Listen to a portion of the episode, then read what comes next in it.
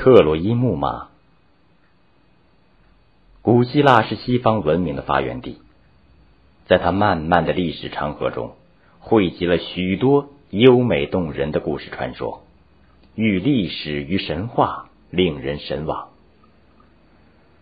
荷马史诗中的《伊利亚特》就描述了上古时在特洛伊（今土耳其西沙利克）进行的一场大战，其中发生的木马计更是令人称奇。传说。在很久很久以前，海洋女神特提斯举行了一次盛大的宴会，邀请了所有的希腊女神参加，唯独没有请不和女神厄里斯。这可惹恼了不和女神，她决定让这次宴会不欢而散。宴会正在进行中，厄里斯不请自来，扔下一个金苹果，上面刻着。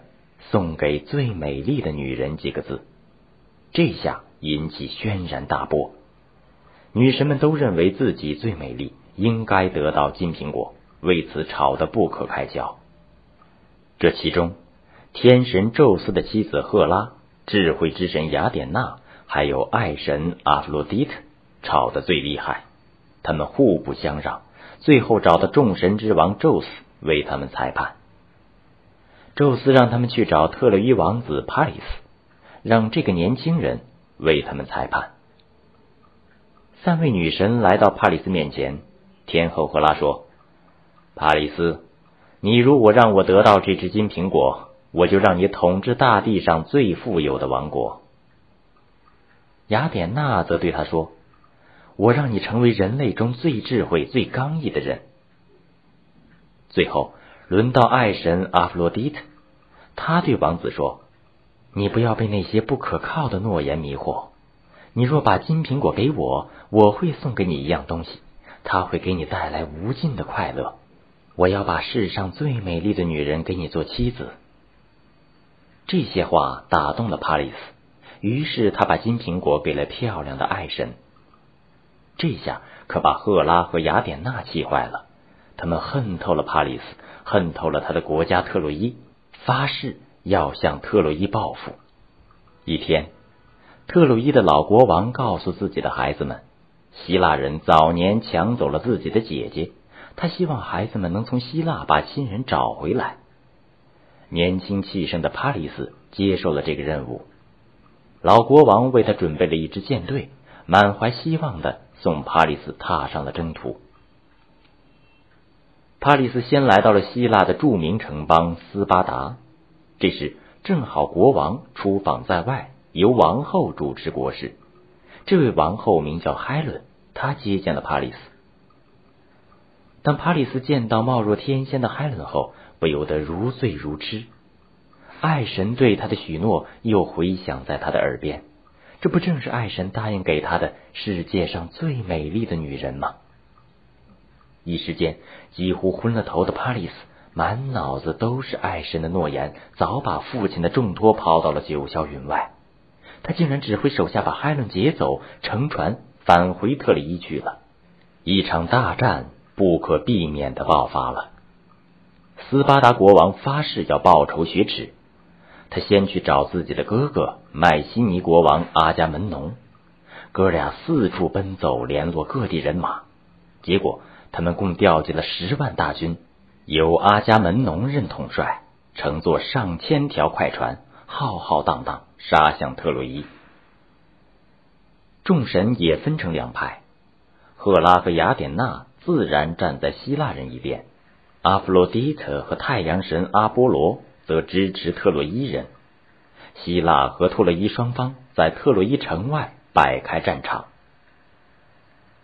特洛伊城有着高大坚固的城墙，堡垒森严，而且背倚山坡，面向平原，易守难攻。希腊联军以船队为基础，在海边扎下了大营。很快，双方就在平原上展开了激战。两支大军中都有许多能征善战的勇士，作战都异常勇猛。结果，双方都死伤惨重，连帕里斯也战死了。这场战争打了整整十年，但是谁胜谁负仍不见分晓。在特洛伊城内，有人竭力主张把海伦交出去讲和，但海伦已经有了第三个丈夫，而且是特洛伊的一位将领，所以根本行不通。希腊一方也有人主张撤军，但复仇的火焰正在绝大部分将领的胸膛中燃烧，所以也不行。这时，希腊军中的智多星奥德修斯想出一条妙计，他说：“让我们造一个巨大的木马，在马腹中尽可能的装满希腊勇士，其余的人烧毁营帐，坐上船只，假装撤退回国。”让特洛伊人把木马作为战利品拖回城。当夜深时分，敌人睡熟后，木马中的勇士就悄悄出来，杀敌人一个措手不及。过了几天，木马造好了，一切按计划进行。那天早晨，平时沸腾的战场突然变得异常宁静。特洛伊人从堡垒里发现，希腊联军的营帐已经拆毁。大批战舰已远离海岸，战场上没有一个人的影子。特洛伊士兵小心翼翼的出了城，搜索着附近的山林，但是什么也没有找到。希腊人逃出去了，我们胜利了！特洛伊人狂呼着拥出城来。这是什么？一个士兵突然指着海滩边一只硕大的木马，惊奇的问道。这木马比两个人还要高，身躯庞大，头高高的昂着。这恐怕是希腊人祭祀天神的木马，体积太大，他们无法带走。让我们把它拖回城，让城里的百姓也瞧瞧这巨大的战利品。一个将军说道。于是，兴高采烈的特洛伊人把木马当作战利品拖回了城。当晚。特洛伊全城欢庆胜利，人们高举着斟满葡萄酒的杯子，兴奋的互相祝酒。夜深了，全城居民都熟睡了。二十个全副武装的希腊勇士从木马中钻了出来，打开城门。早已等候在城外的希腊大军一拥而入，开始了一场残酷的大屠杀。从深夜到天明，城中充满了哭喊和悲嚎。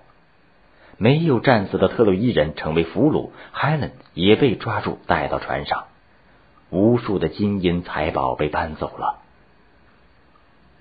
特洛伊城被抢劫一空，希腊人还在城中放大火，整座城市陷入一片火海之中。几千年过去了，木马计的故事一直流传到今天，他提醒人们必须防止敌人的。攻心战术。